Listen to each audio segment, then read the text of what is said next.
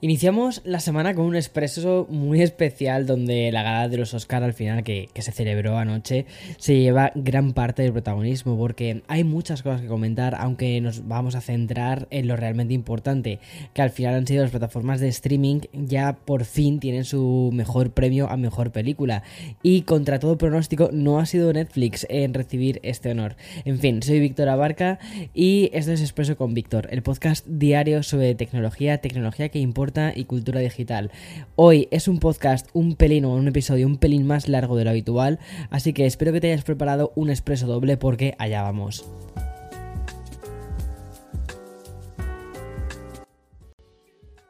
Eso de que Apple hizo historia creo que es algo que nos suena bastante, sobre todo si echamos la vista atrás a lo que han conseguido en cuanto a tecnología, diseño de producto y también de consumo. Pero es que ayer la gente de Cupertino también hizo historia en el mundo del, del cine. Ya lo avisamos tanto en el podcast del viernes como en la completa newsletter que mandamos ayer por la tarde, que además fue una newsletter muy especial y estaba plenamente dedicada a los Oscars que se celebraron eh, ayer en la madrugada de, en España y por la tarde-noche aquí en Estados Unidos. Bueno, fue una decisión claramente marcada porque tras leer durante las últimas semanas eh, en los medios especializados que prácticamente se podía intuir que la victoria de la mejor película iba a estar garantizada para alguna de las plataformas de streaming, pues por eso fuimos por ese, por ese lado. Pero es que durante meses parecía decantarse esta victoria a mejor película Em, por El poder del perro que está en Netflix, que es un western. Y finalmente el primer Oscar, el primer Oscar que se da a la mejor película para una plataforma de streaming fue a parar a Apple TV.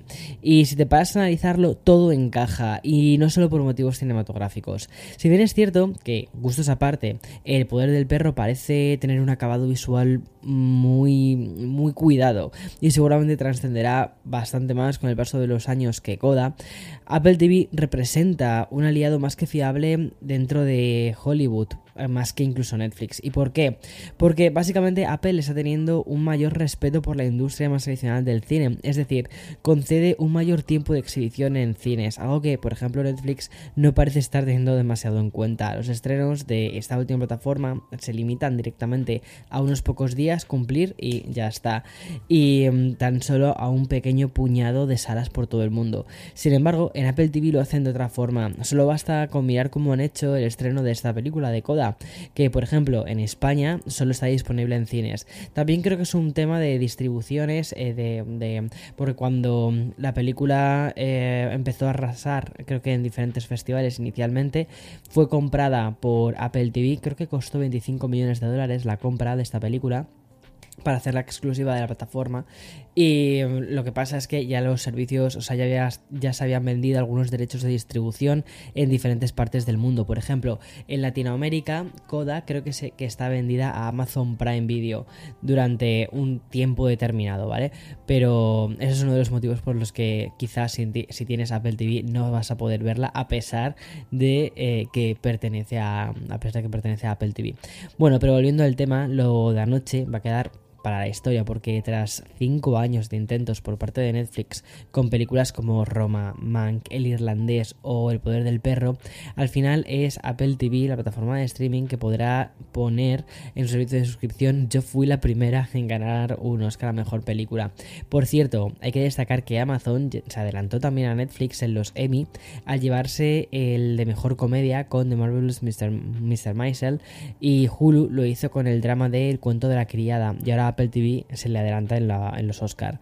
Como ya le pasó en el año de Roma contra Green Book, Netflix ha tenido que consolarse con otro de los premios, uno de los premios más importantes, y es que Jane Campion, que es la directora del Poder del Perro, se ha alzado con el Oscar a la mejor dirección y bien, Coda, además de mejor película, también se ha llevado el de mejor actor secundario y el de guion original. Ah, y si leíste la newsletter y estabas atento a ese premio inventado llamado Oscars Fan Favorite, al final no se lo llevó ni Cenicienta, que era una de las cosas que yo creo que iba a pasar, ¿sabes? Simplemente por troleo máximo, y tampoco Spider-Man, que considero que se lo merecía. El fandom ha podido incluso con la gente de Marvel e incluso con Camila, con Camila Cabello, pues al final el fandom que ha podido con todo esto que ha, arrasado ha sido el de Zack Snyder con su Ejército de los Muertos, una película de zombies ganando una especie, digo especie de Oscar. Bueno, esto creo que solo podía pasar en 2022, que es como la tercera parte de 2020, ¿no? En fin, y ya que estamos con Apple, nos quedamos un poquito más para comentar algunos rumores que están siendo bastante poderosos o que están llegando con fuerza y que están copando las principales webs de tecnología. Y es que la compañía dirigida por Tim Cook podría alegrarnos la semana.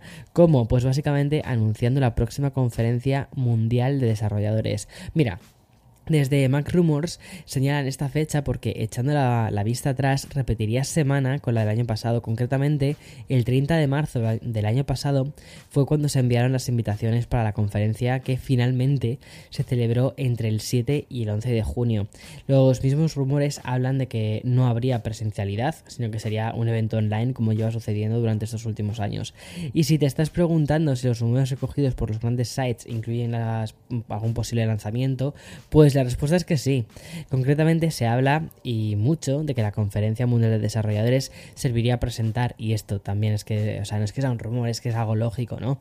Pero podrían presentar iOS 16, iPadOS 16, macOS 13, Watch y WatchOS 9 y hasta quizás alguna nueva pieza de hardware.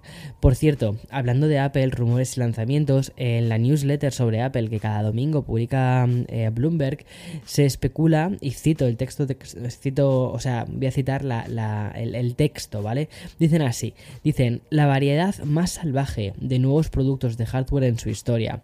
Bueno, esto ocurriría en algún momento del próximo otoño e incluiría nuevos modelos del iPad Pro con M2. Esto me parece muy interesante porque lo que haría sería que el iPad Pro, recuerda, el del 2021 salió en mayo del 2021.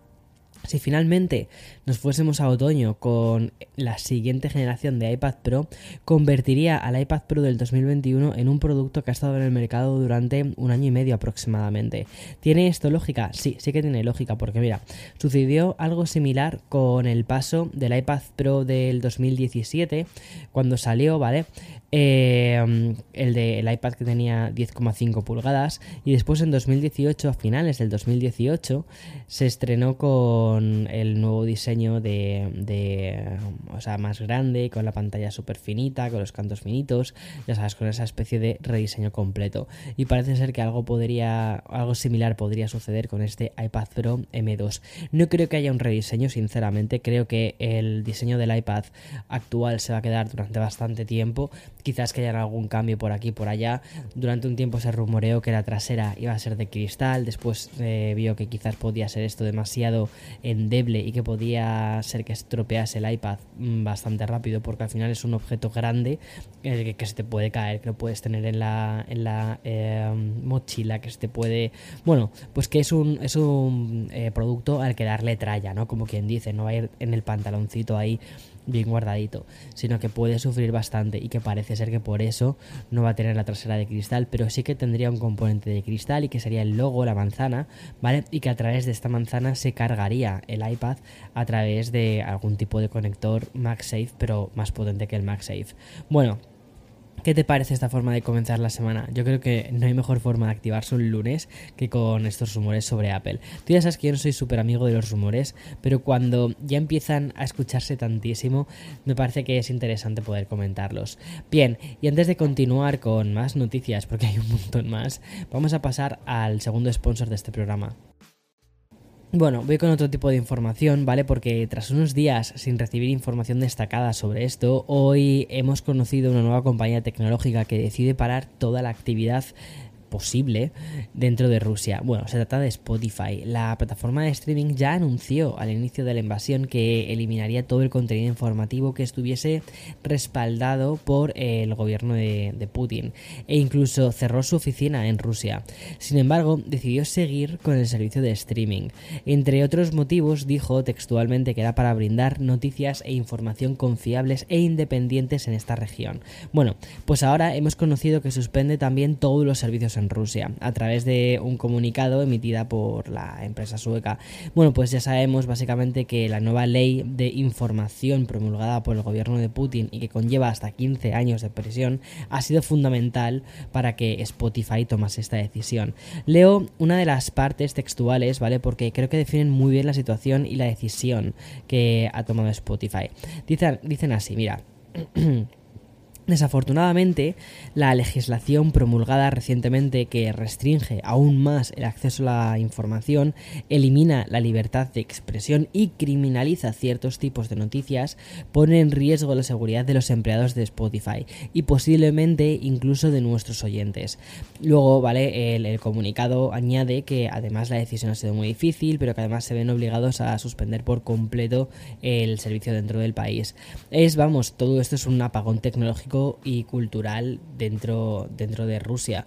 O sea, muy fuerte todo lo que está pasando y con, cierta razón eh, por parte de las plataformas que están dando la espalda. El otro día leí un artículo también bastante interesante que decía que si las plataformas siguen dando la espalda eh, y que no están ofreciendo información a aquellos habitantes rusos que sí que quieren acceder a esa información y que les están, bueno, eso, cortando ¿no? la información, que eso también se puede convertir en un efecto rebote y que puede ser algo muy negativo y que no lo sé, la verdad es que esto me parece súper complicado, me parece que, no, sé, no sé cuál sería la eh, acción correcta, sinceramente. Pero bueno, me parece muy curioso, ¿no? Como todas las plataformas, como todas las empresas en plataformas, al final han decidido dar la espalda, lo cual eso sí que me parece dar la espalda a lo que está haciendo Putin.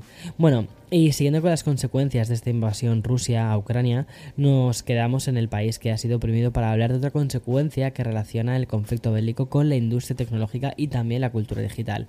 Bueno, pues el Ministerio de Transformación Digital de Ucrania eh, hizo o hizo oficial durante el fin de semana una colección de NFTs que ayudará a financiar a su ejército bajo el nombre de Meta History Museum of War. Lo que pretende el ministerio ucraniano es un doble objetivo. Además de, la ya mencionada financiación, conseguir dinero, también se halla una forma global de documentar todos estos días la invasión de un pueblo retratada de forma digital o la, invasión de, de un país, ¿vale? No de un pueblo. Retratada de forma digital a través de un formato más contemporáneo, mm, o probablemente de los más contemporáneos que existen, ¿no? La colección se compone de 54 NFTs, que son ilustraciones realizadas por artistas tanto de Ucrania como del resto del mundo, y que hacen referencia a tweets que documentaban algún aspecto de la invasión que está sufriendo Ucrania. Es muy curioso, ¿no? Cómo eh, se están yendo hacia los NFTs. Vamos ahora con una noticia bastante más luminosa, o al menos sonora, y es que hemos conocido durante este fin de semana que Instagram Instagram prepara una nueva forma de interactuar con el contenido estrella de la plataforma, que son los stories. No hace muchos días ya te informé de una implementación relacionada con las historias. Tras mucho tiempo pidiéndolo, Instagram por fin permitía que el hecho de dar un like a una story no se convirtiese en un mensaje privado y que no fuese así como en plan rollo mm, raro, ¿no? De mm, hola porque me mandas un mensaje privado con un corazón a este story. Mm, pues eso, lo comentamos durante ese podcast al reflexionar sobre, sobre esta actualización y que resultaba muy invasivo iniciar una conversación privada cuando lo único que tú querías era mostrar una especie de feedback simple y muy discreto por una historia en concreto. Bueno, pues afortunadamente Instagram tomó nota y añadió esta opción. Bueno, lo nuevo es aún más completo y es que según informa desde Engage, ¿vale? Instagram está trabajando para que podamos enviar mensajes de voz en respuestas a stories. Esta más que posible función se ha conocido a través de la mm, eh, ingeniería inversa que se dedica a destapar las pruebas de diferentes plataformas, aplicaciones y también redes sociales. Te cuento esto porque obviamente existe un mínimo porcentaje de que esta fase beta quede en nada y que no se acabe lanzando jamás. Sin embargo, todo apunta a que las notas de voz como respuestas a las historias de Instagram llegarían en cualquier momento. Esto me da muchísimo pánico porque eh, las historias, o sea, las notas de voz creo que tendrían que estar limitadas bastante su uso. Creo que Creo que esto tendría que empezar a decírselo a mis amigos. Yo soy de los que envían notas de voz cuando considero que, que, me voy a enrollar mucho con algo que es algo complicado de explicar en texto. Pero para cosas sencillas, oye, que llego en 15 minutos, las notas de voz tendrían que estar prohibidas. O sea, totalmente. en fin, y antes de quedar totalmente sepultado por la actualidad de los Oscar, eh, porque, bueno, no sé si te has enterado de lo de Will Smith, si no te has enterado, echa un ojo, ¿vale? Porque está todo, está todo en, en Twitter que se ha convertido en trending topic. Bueno, pues también ha copado algunas cositas importantes, algunas portadas importantes en grandes sites, lo que ha sucedido con Elon Musk. Y el motivo no ha sido otro que un extraño hilo que empezaba con la siguiente frase. Dice así. La libertad de expresión es esencial para que una democracia funcione. ¿Crees que Twitter respeta rigurosamente este principio? Y a continuación se, citaba a sí mismo, ¿vale? Se ha dado retweet a sí mismo, así como mención, ¿vale? Diciendo, dado que Twitter sirve para. Mm, sirve como el foro público de facto y falla en el cumplimiento de los principios de libertad de expresión, socavando fundamentalmente la democracia, ¿qué se debería hacer? Y tras esta reflexión al aire que lanzó Elon Musk, llegó el verdadero titular y mm, que al final ha sido, ha sido lo que ha lo que ha encendido las cosas. Dice, es necesaria una nueva plataforma y a partir de aquí ya se, se, inició la conversación y también los titulares. Elon Musk quiere crear su propia red social. ¿Tú qué opinas? Si seguimos mirando su perfil de Twitter, esto es un poco lo que parece. Bueno, pues eh, ha sido preguntado por otro usuario, el cual le llegó a plantear que lo que se necesitaba es la construcción de una plataforma con un algoritmo de código abierto donde la propaganda fuese mínima. Y la respuesta que dio Musk a todo esto sería jugando un poquito a este juego del despiste y dijo, estoy pensando seriamente en ello. Bueno, al final, todo lo que sucede con Elon Musk nunca es casual y en los últimos días lo único que está haciendo a través de su perfil de Twitter es precisamente cuestionar Twitter. Incluso llegó a plantear una encuesta entre sus seguidores preguntando si la red social respetaba la, libertad de expresión. Me parece muy curioso, ¿no? Al final tendremos una red social para toda la gente que eh, Twitter no ve con buenos ojos, tipo, hola, eh, Trump, que se ha montado su propia red social, o, Elon Musk, que quizás se ha montado también su eh, red social para que nos hable del Dogecoin, no sé. En fin, me parece todo muy curioso cómo está, cómo está el mundo creando sus pequeñas distopías, pero bueno, ahí, ahí estamos. Bueno, es... 2022, básicamente. 2022, vaya año. En fin, eh, hasta aquí las noticias de hoy lunes 28 de marzo del 2022, año 3 de esta distopía. Y que tengas un feliz día. Si hace, si hace sol, sal a la calle, que te dé el aire. Que es lo que mejor creo que puede pasar ahora mismo. En fin, un abrazo, chao. Y como te digo siempre, mañana más y mejor. Chao, chao.